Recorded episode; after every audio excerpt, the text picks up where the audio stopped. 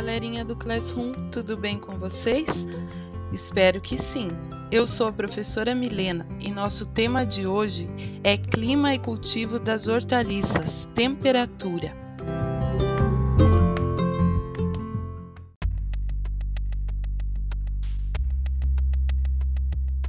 A temperatura exerce profundo efeito sobre todos os organismos vivos, favorecendo ou limitando o crescimento deles.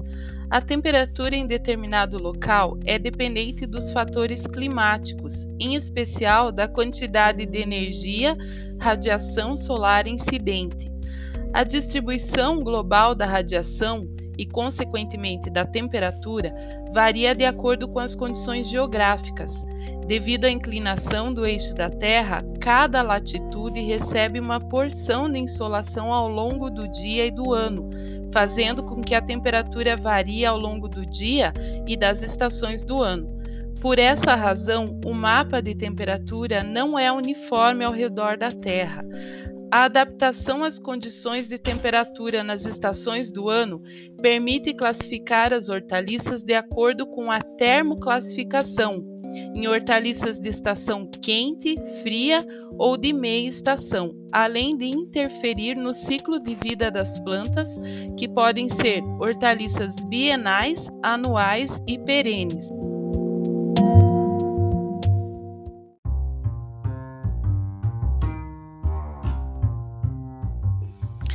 Temperatura ótima é aquela em que a hortaliça expressa o seu ótimo de crescimento e desenvolvimento, Temperaturas máximas e mínimas são, respectivamente, os extremos superior e inferior de temperatura tolerados pela hortaliça, ou seja, acima ou abaixo dessas, o crescimento cessa, podendo a planta vir a morrer. As temperaturas não são as mesmas para todas as hortaliças, variam de acordo com a família botânica, o gênero, a espécie, a variedade e até mesmo a cultivar. Um dos desafios dos melhoristas é encontrar plantas que tolerem baixas ou altas temperaturas para regiões frias e quentes, respectivamente.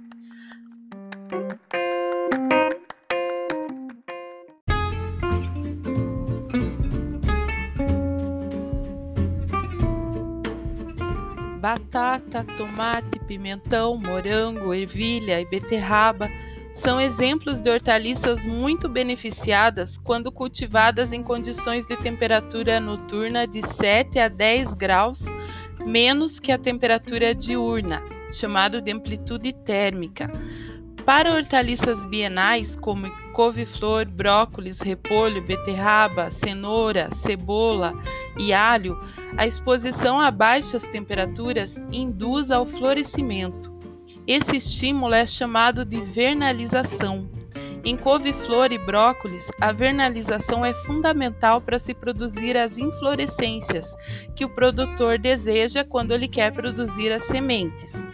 Ainda que o frio possa levar ao florescimento das plantas, no alho ele é importante para diferenciar os bulbilhos, os dentes do alho, e tem sido uma técnica muito empregada para a produção de alho nas regiões mais quentes do Brasil, como no Cerrado, através da indução ao frio artificial. Esse processo, embora chamado pelos produtores de vernalização do alho semente, não visa a produção de flores do alho, mas sim a, a produção e a formação dos bulbos.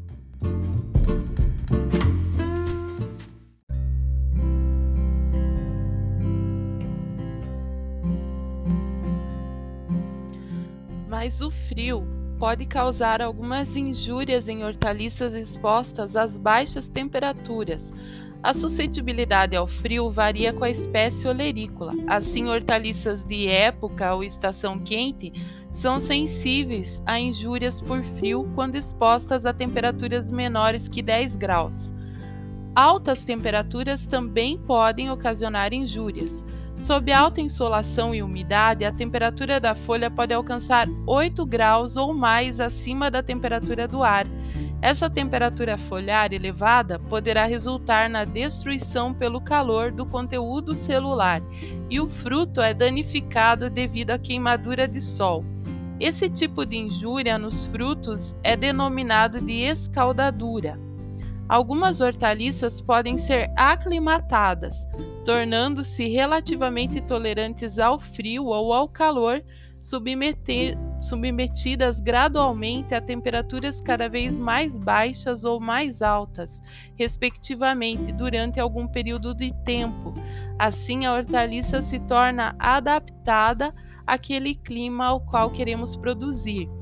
Isso é bem comum na produção de mudas quando utilizamos o sombrite, estamos fazendo uma espécie de aclimatação.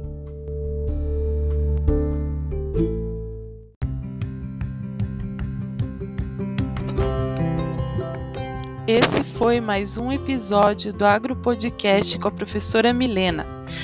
Nosso material de apoio está na nossa página da disciplina no Classroom. Tirem as dúvidas, estudem e até a próxima!